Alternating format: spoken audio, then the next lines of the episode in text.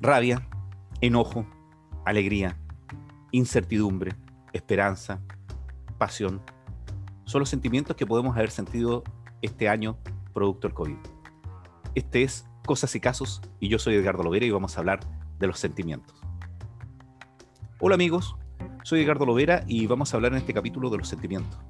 Eh, no hemos eh, conversado de los efectos que ha producido en cada uno de nosotros el COVID y sin duda alguna podemos haber sentido tristeza por el fallecimiento de algún familiar o por la situación que nos aflige, angustia porque no sabemos cómo va a terminar esto, molestia porque no hemos recibido la respuesta que queríamos de nuestros empleadores, de la autoridad, de nuestra familia, pero sí también hemos tenido alegrías, porque hemos sobrellevado esto de una manera que no pensábamos, hemos encontrado el apoyo que creíamos que no teníamos en otras personas.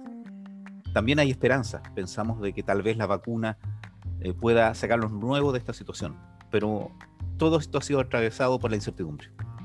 Hoy en este capítulo de Cosas y Casos vamos a hablar de los sentimientos y para eso molestamos con el poco tiempo que tiene a Juan José Vergara, acuérdense que él es, sociólogo, máster en neurocoaching, porque él ha tratado con los equipos eh, a los cuales asesora y a los ejecutivos y empresarios que asesoran sus tareas de coaching, eh, cómo sobrellevar algo que es muy relevante en este periodo, que son eh, los sentimientos, los equipos de trabajo, los grupos familiares y uno mismo va notando que estás teniendo comportamientos distintos y todo eso está más allá de la salud física vinculada con lo espiritual con los sentimientos, para algunos con la salud mental. Así que vamos a saludar a Juan José. Juan José, ¿cómo estás tú?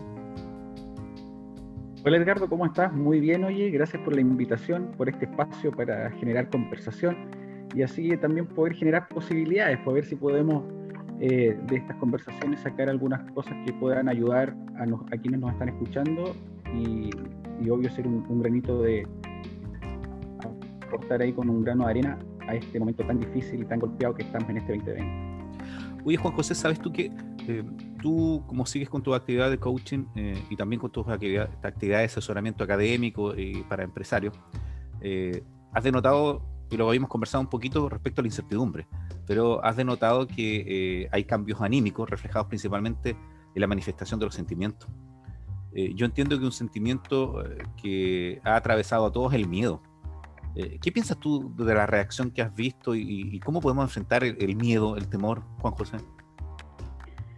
Bueno, particularmente cuando me ha tocado trabajar con distintos, con distintos grupos, tanto de instituciones públicas como también en, en empresa privada, eh, hay una sensación, yo diría que la primera como emocionalidad que está ahí como a flor de piel de los equipos de trabajo tiene que ver con la incertidumbre. Y esa incertidumbre se ve reflejado porque hoy día estamos viviendo, ¿cierto?, un momento histórico en nuestra, ¿cómo se llama?, en, en nuestra vida humana, ¿cierto?, donde el, el, incertidumbre está reinando porque no sabemos qué va a pasar mañana. No sabemos si hay continuidad en el aspecto laboral, no sabemos si esta, entre comillas, nueva normalidad vino para quedarse o va a haber algún tipo de transformación. Entonces lo que está atravesando nuestra sociedad, este sentimiento de incertidumbre, está generando en las personas agobio, fatiga mental, eh, cansancio, etcétera. Una serie de, emocionalidad que obviamente viene, viene, acompañada de esta pesadumbre ya social y también, eh, ¿cómo se llama?, emocional, digamos, de todas las, de todas las personas que hoy día estamos, que componemos, ¿cierto?, este, este mundo. ¿Sabes tú que yo lo he visto porque, mira, fíjate que los empresarios del turismo principalmente y los empresarios de, gimnasios, que son grupos que han sido súper afectados, así como los artistas, vivían en, cierta manera una incertidumbre porque no sabían cuánto podían eh, generar económicamente, ¿cierto? Y, y, eso implicaba también sobrevivir en un área que entendamos que no solo a veces es económico, sino también es, la pasión de cada uno. Yo ayer conversaba con un dueño de una pizzería, que es un muchacho que estudió en, Francia, eh, se volvió a Temuco y que, quería instalarse en su propio restaurante, ¿cierto? la, idea de él, después de haber pasado un circuito de, restaurantes. Ellos tenían una cierta incertidumbre, eh, pero no era la incertidumbre como eh, de cuánto va a durar esto, si me va a afectar o no, sino era simplemente los vaivenes de la oferta y la demanda, si iba a tener su proyecto una posibilidad. Uno podría haber pensado también que incertidumbre tendrían las personas que van a jubilar, diciendo cómo voy a sobrevivir si mi renta va a ser eh, muy baja y hoy en día ellos tienen una certeza que no tenemos nosotros, que es una certeza que van a tener ingresos mes a mes, en cambio una persona que tiene un trabajo. nuestros papás habían pasado por las certezas de, de que sabían de que se casaban, que iban a tener un desarrollo familiar, que iban a empezar a trabajar en una empresa y jubilar en esa, que si no tenían algún problema de enfermedad podrían sobrellevarlo, tenían otro sistema previsional distinto al que tenemos nosotros hoy en día. Pero hay muchas situaciones. Eh, eh, ¿Cómo se refleja eh, esa incertidumbre? tal vez, como te decía yo, puede ser miedo, la sensación que uno tiene cuando pasa esto. ¿Cómo se refleja en las personas? Bueno, particularmente nosotros como, como país también atravesamos, no nos olvidemos que nosotros atravesamos una situación bastante particular. Nosotros veníamos saliendo, entre comillas, saliendo o en pleno estallido social, ya, ya eh, lo que sucedió el 2019 en octubre, ¿cierto? En pleno estallido social. Posterior a eso, y en ese mismo momento, ¿cierto? Ya la incertidumbre reinaba, porque tampoco había una anormalidad, entre comillas, ¿cierto? Donde este estallido social llevó a movilizar a mucha, a gran cantidad de gente, ¿cierto?, en demandas, en demandas de mayor justicia, etcétera. Pero eso también trajo aparejado, trajo aparejado el miedo, la incertidumbre, porque también el comercio se vio también afectado, las universidades se vieron afectadas, porque no tenían su curso normal. En este periodo de tiempo, después cuando nosotros ya nos encontramos en, un marzo, ¿cierto? Cuando ya se escuchaba en enero y en febrero lo que estaba, había ocurrido en una ciudad oriental de Wuhan, con esta famosa eh, con esta famosa pandemia que hasta ese momento no se sabía muy bien qué es lo que era. Entonces la incertidumbre en el contexto global también estaba operando. Después llega marzo y empiezan los primeros casos aquí en América Latina y ya se sabía de esta pandemia a nivel global lo cual trajo inmediatamente aparejado la sensación de incertidumbre que ya estaba instalada y nosotros como sociedad ya lo veníamos viviendo hace un rato. Y posteriormente también vino esta sensación, o perdón, o esta emocionalidad vinculada con el miedo, con el temor, con el temor al contagio, con el temor a que yo mañana no voy a poder abrir mi, mi local comercial, porque comenzaron también las cuarentenas, empezó el confinamiento. Lo que hace mucho tiempo atrás, ¿cierto?, en la ciudad del siglo XVIII se, estuvo, digamos, haciendo era un mecanismo de control social, ¿cierto? Eso lo aborda muy bien Foucault, ¿cierto? En, esto, en esta especie de la, del excluido, el excluido por algún tipo de, de, infección que podía propagar al resto de la comunidad. Entonces nosotros empezamos a vivir esa situación y esa situación trajo evidentemente un miedo exacerbado en la población. Eh, y ese miedo vinculado con la incertidumbre de no saber qué es lo que va a pasar mañana, de no saber si mañana voy a seguir en mi trabajo, si me van a despedir, si no saber si mañana voy a poder abrir mi, negocio o, no. Entonces, eh, esta sensación, esta emocionalidad que se empieza a manifestar de manera individual, pero después posteriormente, rápidamente, de manera colectiva, empieza a generar obviamente una, una sociedad que temerosa de lo que está sucediendo, con mucha incertidumbre y bueno, y muchas consecuencias que, ya podemos ir quizás conversando, pero, pero eso a grandes rasgos. A mí me llamó la atención del, catálogo de, los sentimientos, eh, la angustia, fíjate, porque yo, yo le decía a mis alumnos eh, que todos tienen derecho a tener miedo y, se me había olvidado que todos tienen derecho a sentir angustia. Eh, hacían una frase donde referían a la angustia como estar mal pero no saber por qué. ¿Cierto? Y uno se recuerda de, tal vez de las crisis de pánico, que es como el extremo de, estas situaciones.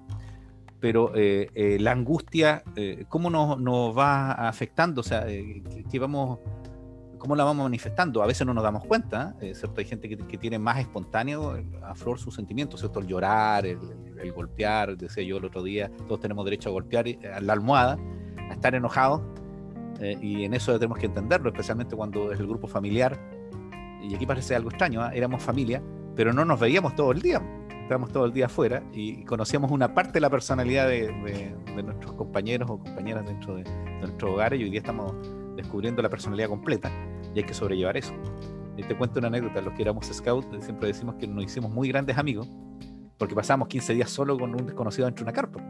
Entonces, si tú lo podías soportar en 15 días en un pequeño cubículo viviendo casi en una carpa, te transformabas en grande enemigo, en, en definitiva no se consolidaba la, amistad. ¿Qué pasa con la angustia, Juan José? Lo que pasa es que yo ahí, bueno, toda emoción, ¿cierto?, precede de alguna acción. Algo ocurre para que nosotros estemos a determinada emocionalidad. Entonces, cuando hablamos un poco de angustia, La angustia yo la vinculo mucho con una serie de acciones que van ocurriendo en el pasado, que nos afectan en este presente y que nos van como acumulando esta sensación de no saber qué es lo que, qué es lo que va a ocurrir, de tener miedo porque se me puede ir mi mamá, se me puede ir mi papá. Hay casos muy concretos con respecto eh, a la pandemia que nosotros estábamos viviendo. Las personas que, les, que han perdido algún familiar, algún ser cercano, producto del COVID, eh, han vivido una situación que uno podría pensarle y, dejarlo en la categoría un poco de inhumano, ¿cierto? De esto de entregar un ataúd cerrado donde tú eh, no puedes hacer el ritual común que todas las personas hacemos cuando muere un, familiar, ¿cierto? Verlo por última vez, abrazarlo, decirle cuánto lo quieres, cuánto lo amas, etcétera, sino que ahora desde una, desde una, desde una situación súper súper lejana, digamos, a lo cotidiano, que es esta distancia, donde no puedo abrir el ataúd, no me puedo despedir. Entonces, cuando empezamos a conocer esos relatos, evidentemente dentro de la población, dentro de la sociedad, también empieza a generarse una, una angustia colectiva o una emocionalidad colectiva eh, vinculado con esta desesperanza un poco de que no sabemos qué es lo que va a ocurrir mañana no sabemos muy bien lo que está ocurriendo en este momento, difícilmente sabremos lo que va a ocurrir mañana. Yo creo que todo eso está vinculado con una emocionalidad como es la angustia, como, él es, como lo es el miedo. Y aparecen otras cosas también después, que tiene que ver, por ejemplo, como la rabia.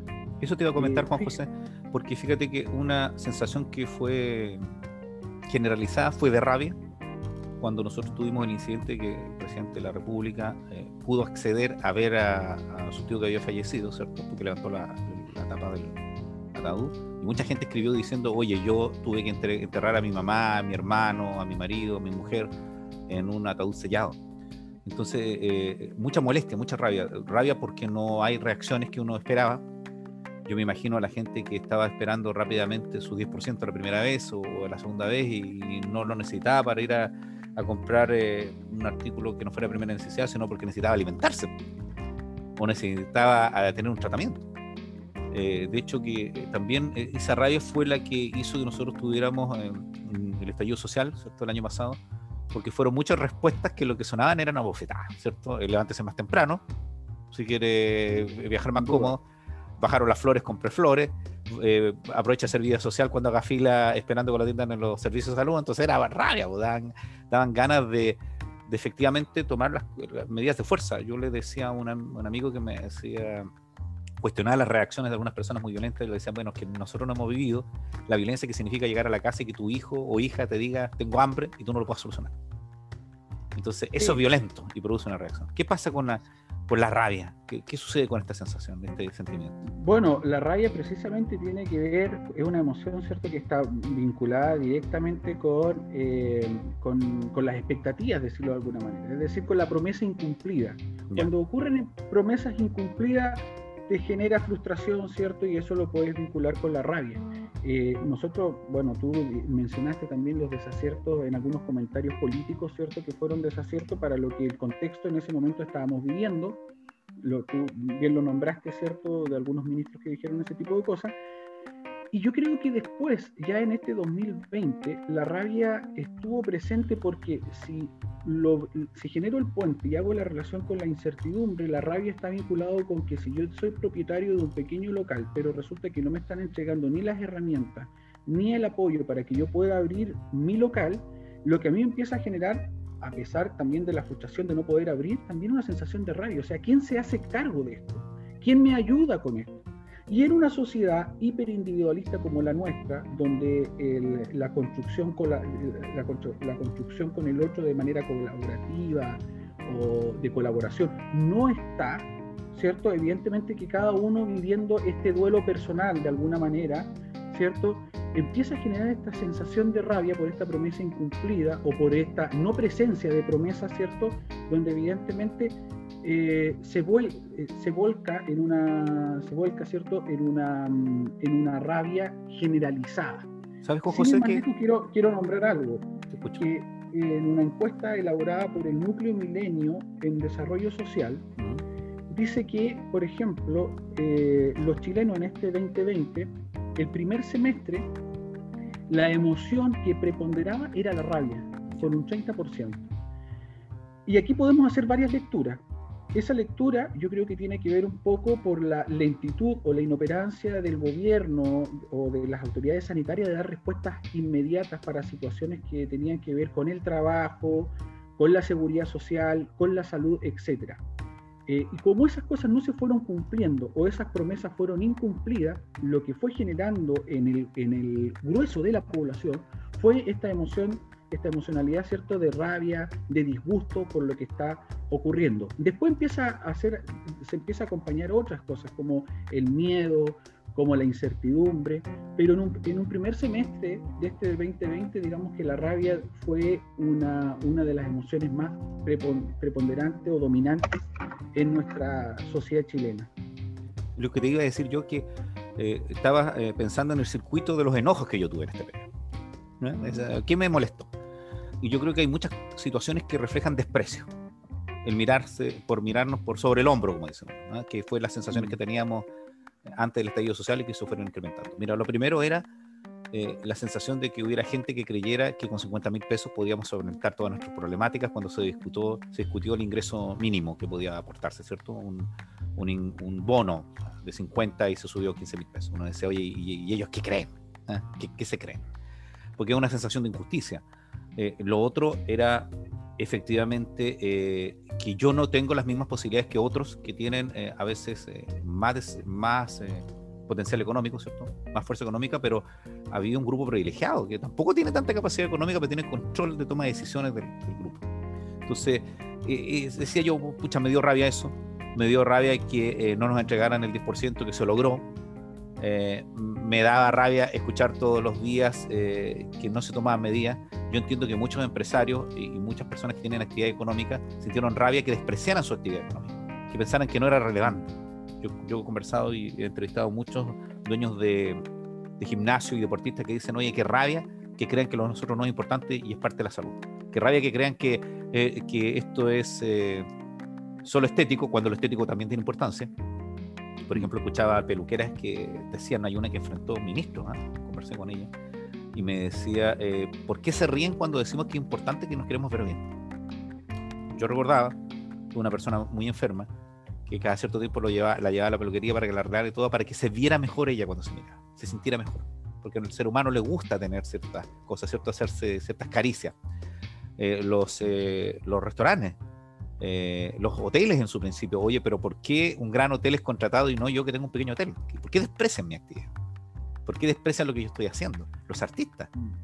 Eh, ¿por, qué, hay colaboraciones para otros y desprecian mi arte? Entonces eso producía mucha rabia.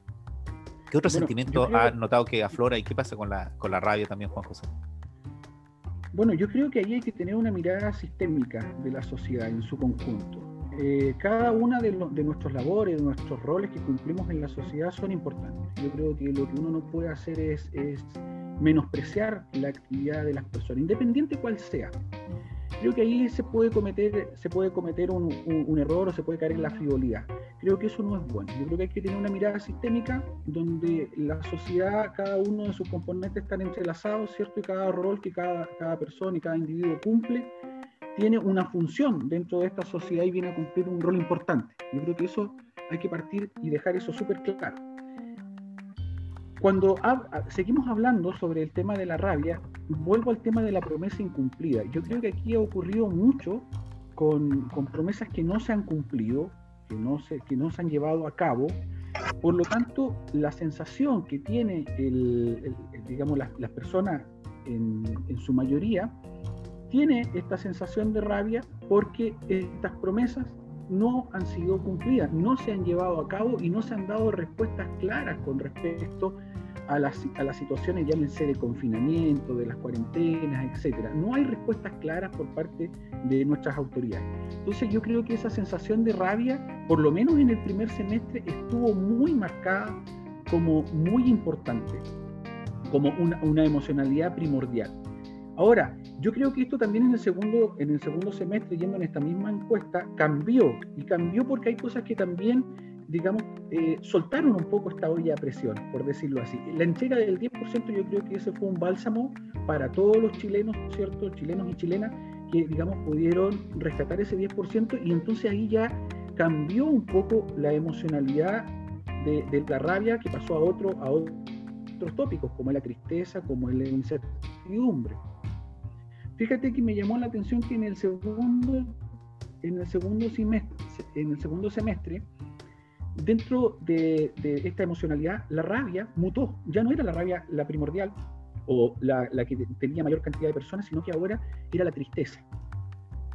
¿Ya? Mm. Paradójicamente, la tristeza, si hacemos una distinción de género, estuvo más vinculado con las mujeres, ¿ya? En esas respuestas que se dieron.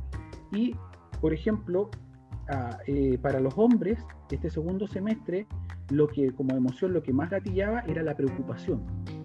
Y si seguimos en este mismo análisis sistémico que estamos viendo, la preocupación, claro que era lo que venía a acompañar también ahora un poco este segundo semestre, porque tiene que ver con qué vamos a hacer. Fíjate que con los equipos que a mí me ha tocado trabajar de distintas instituciones y empresas, eh, una de sus preocupaciones es qué va a pasar este 2021. Y, y, eso lo digo en el amplio aspecto de la palabra, no solamente en términos laborales, sino que también en términos de interacciones sociales, de relaciones con el otro. ¿Cómo vamos a hacer? ¿Cómo va a ser esta nueva, estas nuevas relaciones sociales, estas nuevas interacciones sociales? Entonces, a, esto ha ido cambiando, ha sido muy dinámico la emocionalidad que cada uno de los chilenos tenemos, ¿ya? Ha ido mutando, pero todo ha ido mutando también en relación al contexto que hoy día estamos viviendo. Entonces hoy día, por ejemplo, cuando yo te, comento esto de la preocupación, eh, está instalada, y claro, está instalada porque resulta que yo creo que ninguno de nosotros sabe muy bien eh, cómo sigue este 2021. Yo no, algunos no saben si este, este 2021 en enero le dicen hasta aquí nomás llegamos, va, a haber reducción de personal, ¿ya? Entonces, hay mucha preocupación, hay mucha incertidumbre y obviamente eso está gatillando en una, en, una emocionalidad eh, vinculada con lo que hemos estado nosotros conversando un poco, con miedo, insatisfacción, con rabia, con enojo, enfado, fatiga mental. Que hay también otras... Eh, eh, último, que me olvide, ¿Cuántos hoy día, cerrando este 2020, están sumamente agotados? Sumamente agotados físicamente, mentalmente. Hay una fatiga mental tremenda. Disculpa, No, está, bien. Eh, te iba a preguntar sobre eso porque eh, también hemos hablado de, algunos sentimientos que uno eh, cree que no son buenos, pero en realidad es parte de la naturaleza, por el sentir enojo, miedo, molestia, es parte de la naturaleza del ser humano. Eh, pero, sí, convengamos que gracias a, la, gracias a esa emocionalidad hemos tenido este proceso evolutivo, nos encontramos hoy día en el, 2000, en el 2020. O sea, para que nosotros hoy día los seres humanos existamos hoy día, la emocionalidad viene a jugar un rol súper importante. Claro, ahí yo he escuchado críticas, por ejemplo, el, de personalificar o el analogar esta situación a una guerra, porque la guerra tú tienes a otro ser humano, ¿cierto? A un grupo de personas con las cuales estás batallando y por lo tanto eh, tú puedes ver que hay valores del otro lado, ¿cierto? Y pueden haber similitudes para construir después la paz. Pero aquí nosotros no tenemos, no estamos en guerra. O sea, la enfermedad no es un otro, no tiene sentimiento, no hace distingo y no vamos a poder negociar con ellos. No, por supuesto, por supuesto, una pandemia no tiene, no, no, no tiene valores, ¿cierto? Ni tampoco tiene capacidad abstracta de, o sea, no, bajo ningún bajo ninguna lógica entra en un, en un, paradigma de guerra esta situación. Ahora hay algunos, obviamente, algunos eh, autoridades mundiales, entre comillas, cierto, que le han dado esta categorización, pero creo que es eh, equívoco, porque en realidad tú muy bien lo nombraste, o sea, eh, no es un enemigo, o sea, no, no, estamos luchando contra alguien que tenga una estrategia, que tenga valores detrás, que tenga un espíritu detrás. Por lo tanto, el concepto de guerra no creo que no calza en esto. Yo creo que hay que buscar otros conceptos y otros mecanismos que nos puedan ayudar a hacer más llevadero, digamos, esta situación eh, en el contexto global que nos encontramos. De hecho, te digo, yo he conocido gente que ha estado en situaciones de guerra. Por ahí tuve algunas cercanías con personas que vivieron la Segunda Guerra Mundial y con algunos amigos que vivieron eh, situaciones de guerra en, Centroamérica y me dicen, oye, esto no tiene nada que ver con una guerra. O sea, aquí tú estás en tu casa y puedes dormir tranquilo sin pensar que alguien te va a golpear la puerta, ¿cierto? Lo, más cercano que hemos tenido en Chile en este último periodo fue una dictadura que te golpea la puerta y te saca.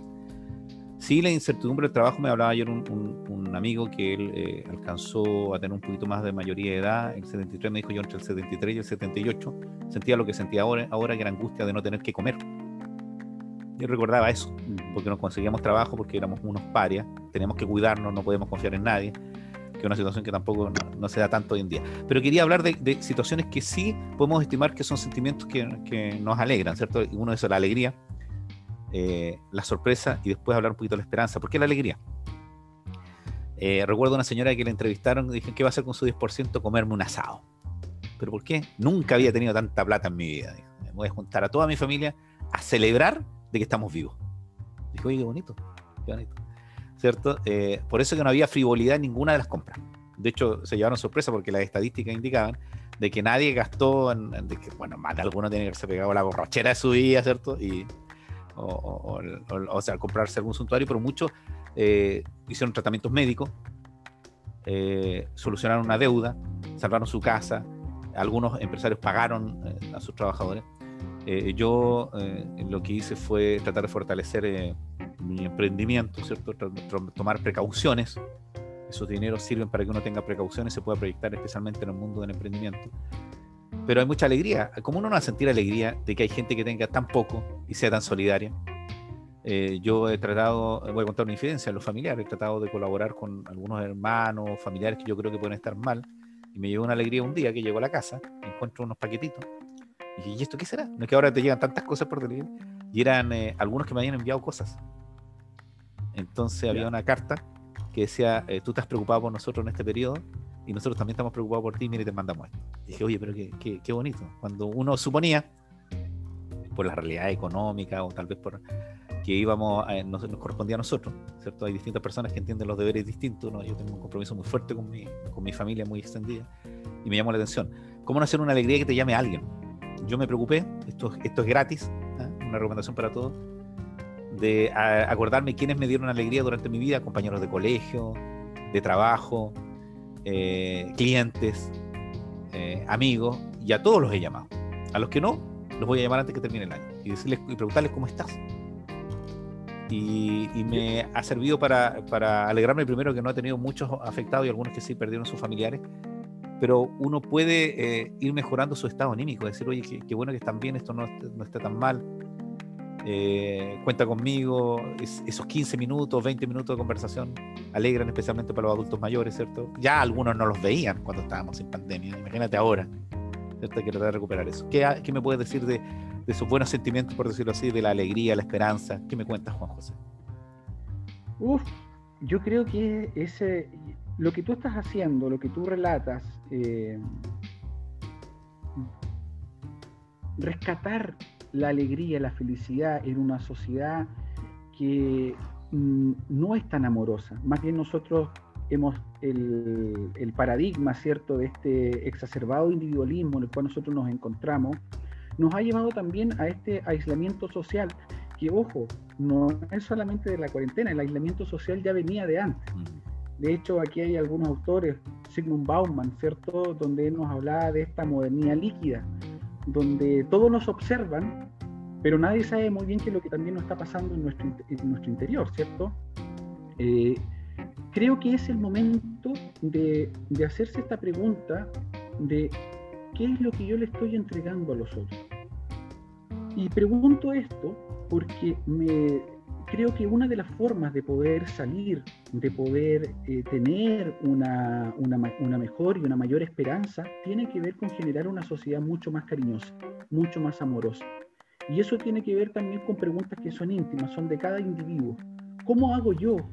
¿Cómo puedo hacer yo para aportar en esta, en esta construcción de esta sociedad que sea más amorosa, que sea más cariñosa, que nos tengamos mayor, mayor empatía entre nosotros, que no seamos tan prejuiciosos, no tengamos tantos juicios de valores en relación con las actividades del otro, quién es el otro.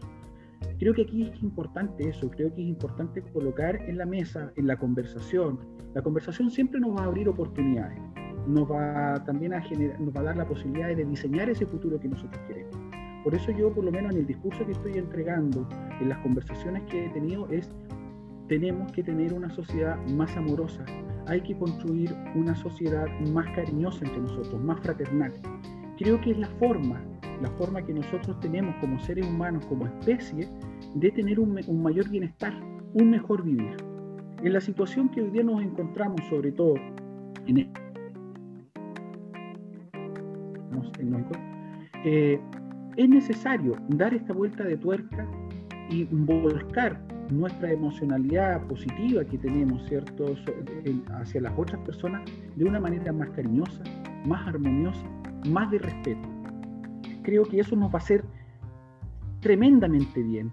Yo creo que ahí hay un, hay un cambio importante que tenemos que, aportar cada uno de nosotros. Creo que es, es la forma que estoy viendo ahora en este momento donde muchas veces hay más sombras que luces, ¿cierto? Y recomendaciones, Juan José. ¿Qué podemos hacer cada uno en nuestros hogares o nuestros emprendimientos, los que tienen la posibilidad de continuar trabajando, para rescatar lo mejor de nuestros sentimientos? O enfrentar a aquellos que nos, eh, nos ponen eh, en esta situación de incertidumbre. ¿Qué podemos hacer? ¿Qué recomendaciones nos dan? Bueno, yo voy a partir lo primero que es la aceptación. La aceptación por lo que está ocurriendo. O sea, aceptar. Hay una situación hoy día que nos convoca a todos, eh, y es aceptarlo, o sea, no puedo negar lo que está ocurriendo. Esto no fue una, invención, no hay aquí una teoría conspirativa donde, o sea, yo creo que aquí hay que aceptar que, el COVID, ¿cierto? Esta pandemia nos está golpeando muy fuerte. Eh, entonces, la aceptación nos va a dar la posibilidad de ver qué, qué estrategias podemos ocupar para poder llevar de mejor manera esto. Y lo digo porque también tenemos que dejar de dar, de tirar la responsabilidad al otro. Llámese, entiéndase el otro por gobierno, eh, no sé, autoridades sanitarias, etcétera. También tenemos que partir por nosotros. ¿ya? Y esa mirada tiene que ver con, con qué estamos haciendo nosotros de manera individual para poder mejorar esta situación en la que hoy día nos, estamos, nos encontramos. Entonces yo creo que la aceptación, la adaptación a los cambios nuevos que se vienen, yo creo que va a ser súper importante. Porque yo leí ahí un, artículo por ahí de Byung-Chul Han, ¿cierto? Sobre eh, que esta, entre comillas, nueva normalidad no es que se vaya a quebrar o vaya a cambiar el día de mañana. Yo creo que muchas de las cosas que hoy día están operando van a seguir de aquí hacia adelante. Eh, obviamente que Byung-Chul Han eh, tiene su mirada, ¿cierto?, sobre este estado policía, ¿cierto?, eh, cibernético. Pero yo le presto atención mucho a eso porque me da la sensación que también los estados van a empezar también a tomar esta situación de pandemia también como poder tener un mayor control sobre la población. Sabes tú que yo quería apuntar a eso también. mi recomendación es eh, tratar de entender primero de que mis reacciones no tienen que ser las mismas reacciones del otro. Eh, todos tienen derecho a tener miedo, como había comenzado yo esta conversación, todos tienen derecho a tener angustia, todos tienen derecho a despertar de mal ánimo.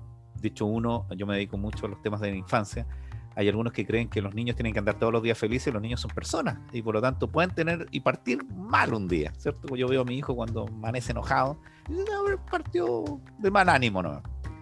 Y tiene derecho a tener miedo, una persona, eh, hay angustia en esto, pero tenemos que tratar primero de eh, conversar, que nos cuesta mucho. Hoy en día eh, estamos hablando más de lo, que corre, de lo que hacíamos antes, tal vez. Hoy día nos dimos cuenta de que extrañamos nuestros equipos de trabajo, nuestros colegas, nuestros amigos, nuestros compinches. Y efectivamente perdimos un poco de tiempo en eso. No, no fortalecimos nuestras relaciones. Tenemos una ventaja las redes sociales nos hacen no estar tan aislados y podemos entender que esto no es un problema de nuestra localidad. Yo me imaginaba en la, en la peste española, ¿cierto? Eh, cómo tienen que haber pasado esas localidades que no tenían comunicaciones eh, tan rápidas, que eran de semanas, de meses, y pensar que la situación que ellos vivían era la, única. Yo creo que ahora los que sufrieron, o estarán vivos, porque fue hace mucho tiempo, los que vivieron algunas pandemias, descubrieron que era mundial. Nosotros supimos desde el primer momento que esto era mundial que lo que nos afecta a nosotros le afecta a los países desarrollados. Que no porque eh, Estados Unidos, España, Alemania tengan mayor desarrollo económico, tienen, dejan de tener eh, estos problemas. Eh, ver también que hay situaciones que son trágicas. Yo, Ecuador me impactó demasiado. Y vivimos situaciones así. O sea, el, tener que arrojar a la calle a, tu familiar que está fallecido porque no tiene respuesta. Entonces valoremos las situaciones pequeñas yo hablaba con un amigo de la universidad que decía que feliz era yo, me decía él, que feliz era yo cuando estábamos nosotros y compartíamos una bolsita de té y media marraqueta de arte. Y ahora tengo tantos recursos y a veces siempre recuerdo esas conversaciones cuando nos dos nos sentamos con nuestra taza de té y nuestro pan. Valora la sencillez. Eso es lo que nos hace más iguales. ¿Cierto? Cuando eh, no tenemos todos estos, estos eh, artefactos o, todas estas, eh, como si estas capas de, de consumo que nos hacen diferentes desde afuera, pero no olvidamos que todos tenemos la misma naturaleza. Para ir concluyendo, Juan José, ¿qué recomendaciones y qué nos quieres decir para ir finalizando sobre los sentimientos, que fue el tema de este capítulo de Cosas y Casos? Bueno, yo eh, decirles también que, bueno, las emociones no son buenas ni son malas. O sea, las emociones eh, tienen un componente de supervivencia. De hecho, nosotros nos encontramos hoy día acá porque gracias a ellas eh, han sido una pieza fundamental en el funcionamiento de nuestro, de nuestro organismo, de nuestra especie para poder hoy día eh, sobrevivir. Eh, aceptarlas. Yo no, digo que hay que negar la, rabia, la rabia existe por algo, precede por alguna acción, digamos, para que estemos de determinada, con determinada emocionalidad. Aceptarla, pero también colocar las cosas en su justa medida, buscar un equilibrio. Eh, hasta dónde nosotros estamos dispuestos a, mm, ¿cómo se llama?, a sentirnos de determinada manera. Entonces, eso también tiene que ver con la aceptación de lo que está ocurriendo. Si yo niego lo que está ocurriendo, voy a sufrir. Lo mejor es generar una aceptación de lo que está ocurriendo, buscar estrategias, buscar formas que me puedan ayudar a sobrellevar la situación que estoy, que, estoy viviendo. Y en ese aspecto, siempre contar con las redes de apoyo que uno tiene familiares, amigos, si uno tiene alguna angustia, conversar con los amigos, conversar con el familiar con las cosas que te están, que te están ocurriendo. Eh, y por último, entre todos, buscar generar las instancias para tener una sociedad más cariñosa, más amorosa, de mayor respeto. Y eh, vuelvo a decir lo mismo que dije hace un rato atrás. Yo creo que esa es un, es un camino que a nosotros nos va a ayudar por lo menos a tener una mayor colaboración entre nosotros y poder salir de una mejor manera, de una manera más victoriosa frente a esta situación. Eh, lo que están esperando quizás volver a la normalidad, yo les digo, no piensen en eso, no se queden con eso, acepten los cambios que se vienen y traten de influir de una manera positiva con las cosas que nos están hoy día llegando yo creo que el teletrabajo eh, y todas estas cosas que hoy día aparecieron de manera muy veloz, pero que ya venían desde antes, ¿cierto? Eh, no, no, llegaron para irse el 2021 en el 2022. Yo creo que ahora hay una forma de trabajo que va a estar vinculado con el mundo digital, con el mundo virtual, es lo que está, es lo que se viene, eh, y eso nos va a traer también otras dificultades, otras problemáticas somos seres sociables, somos seres de contacto, necesitamos el afecto con el otro. Eh, entonces me preocupa esta, esta situación muchas veces de lo que Bauman cierto llamaba la modernidad líquida, de esto donde todos nos ven nuestras vidas, pero quizás no nos ven también en el fondo de, en nuestro ser, lo que nos está ocurriendo. Eh, pero eso está, ya está, ya se quedó, entonces vuelvo a decir esto, aceptemos lo que hoy día está ocurriendo, pero aceptémoslo también con altura de mira. Seamos más cariñosos entre nosotros, tengamos mayor cantidad de empatía, eh, no seamos indolentes con lo que nos está ocurriendo al vecino, lo que le está ocurriendo a, las, a nuestros pares, sino que tratemos de ver cómo podemos dar una manito. Eh, creo que de esa manera se construye una mejor sociedad y es lo que hoy día necesitamos. Gracias por tu tiempo, Juan José. Recordaba una historia unos paleontólogos, unos arqueólogos encontraron hace un año atrás un hueso, un fémur, que eh, mostraba una fractura y esa fractura estaba eh, curada y lo que implicaba en esos tiempos prehistóricos que alguien ayudó a una persona que estaba herida y pudo sobrevivir.